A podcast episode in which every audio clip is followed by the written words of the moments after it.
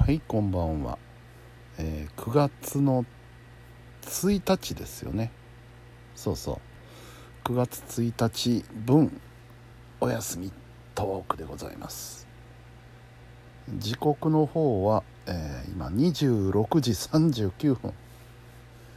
要するに2日の2時39分ですわ。うん。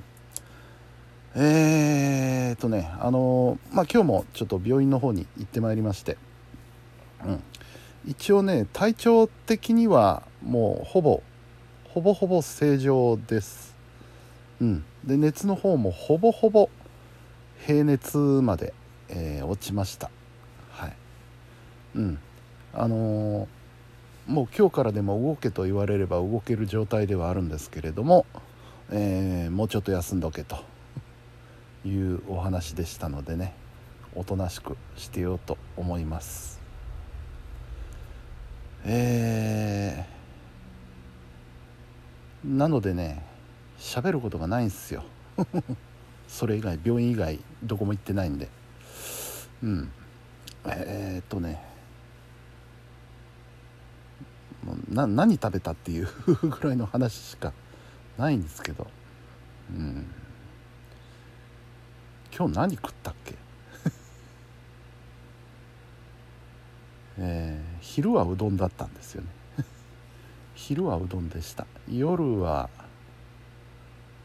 えーなんかお惣菜がいっぱいあってこれ全部あのうちの父親殿が買ってきてくれたんですけど、えーマカロニサラダとかあと野菜の煮付けのなんかこうセットみたいなのがあって。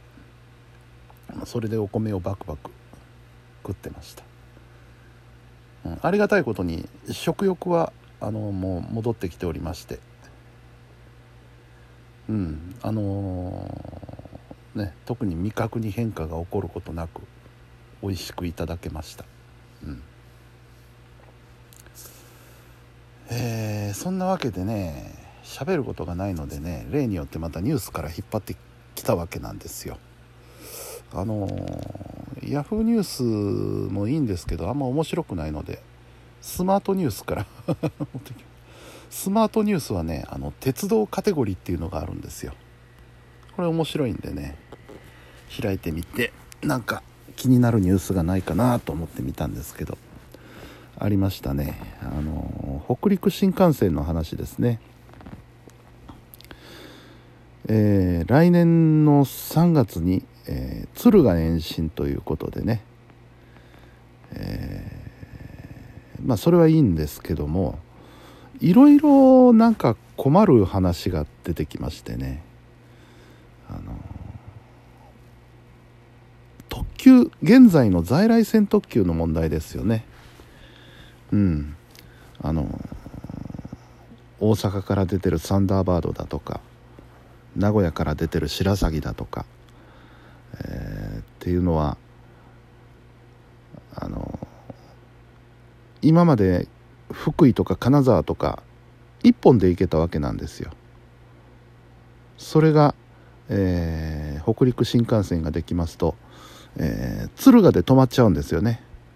要するに新幹線と重なるところは走らせないっていうことなんで今まで1本で金沢まで行けてたものが敦賀で乗り換えをしなきゃいけなくなるっていう。こういう点ですね。であとまあ新幹線に変わりますので当然あのー料金は高くなるわけですよ。これで困る人っていうのが結構いるようでですね。うんなんだかなという感じなんですけど。えーなんか最近そういう話多いんですよね。あの西九州新幹線しかり。うん。新幹線便利になるぞって作ったはずなんですけどそうやって作った新幹線で困る人がいっぱい出てくるっていうのはねなんかちょっと皮肉なことだなぁと思ったりするんですけど。うん。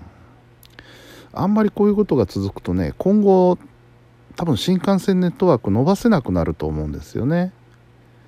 うん。こういう事例を見ちゃうとね。うん。新幹線来た万歳とはならなくなると思うんですよね。でその北陸新幹線関連のニュースに関,、えー、関連したニュースに関連して。えー、敦賀で止まるということはですね、えー、直流区間で完結することになるんですね。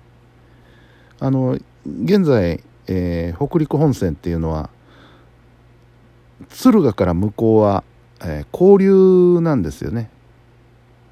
で敦賀までは直流と。でこれをどうしてたかというとまあ硬直両用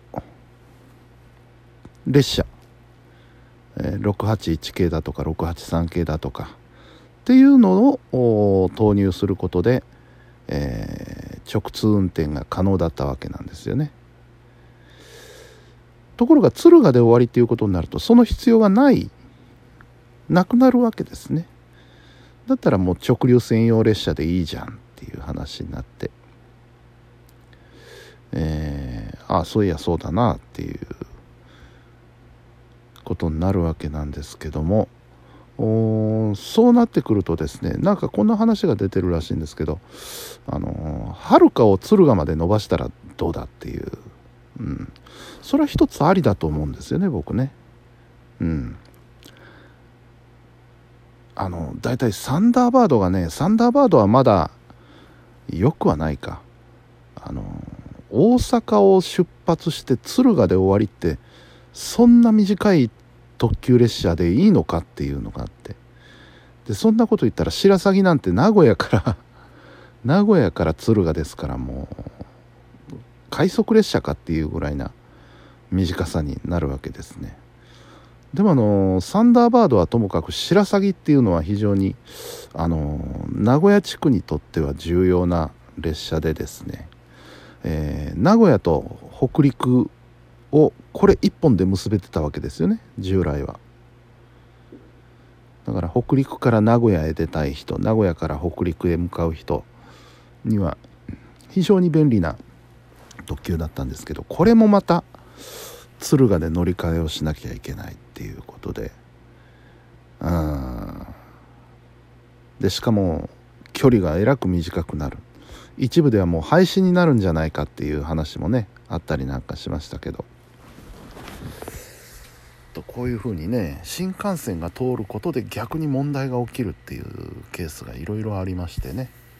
うん。で話が戻るとだからサンダーバードがそんな、ね、大阪から敦賀なんて短い距離で走らせるんだったらいっそのことはる、えー、かを敦賀まで伸ばせば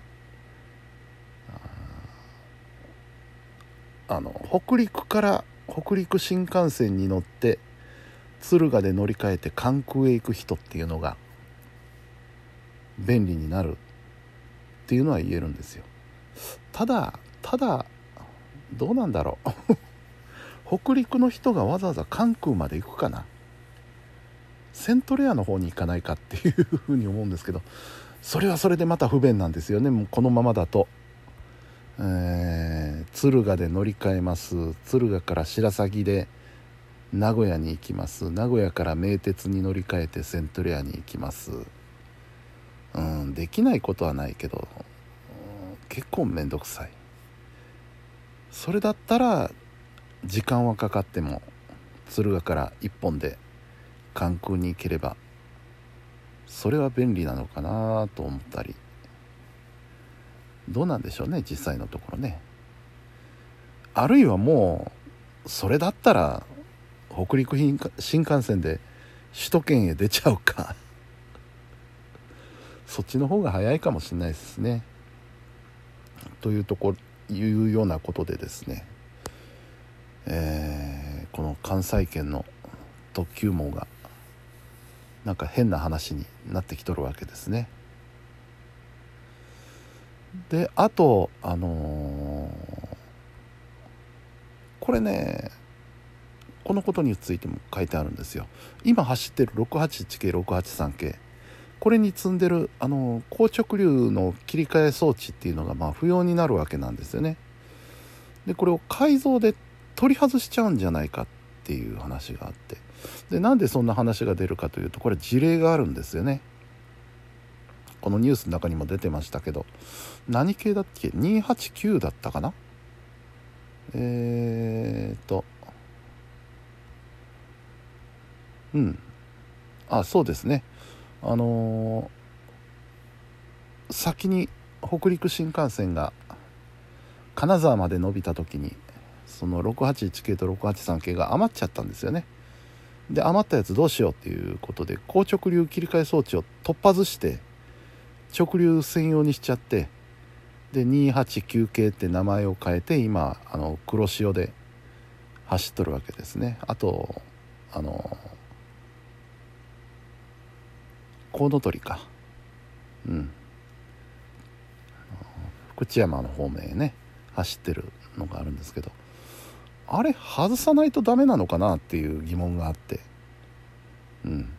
あの足りないものを足すっていうのは分かるんですけど余って使わなくなったからって外さないとダメなのかなそのままあのしれっと直通区間を走ってちゃダメなのかしらっていう疑問があって。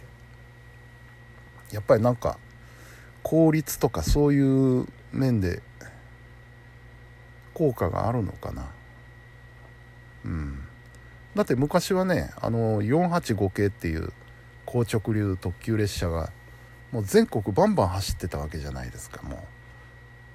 あの交流区間があろうがなかろうが。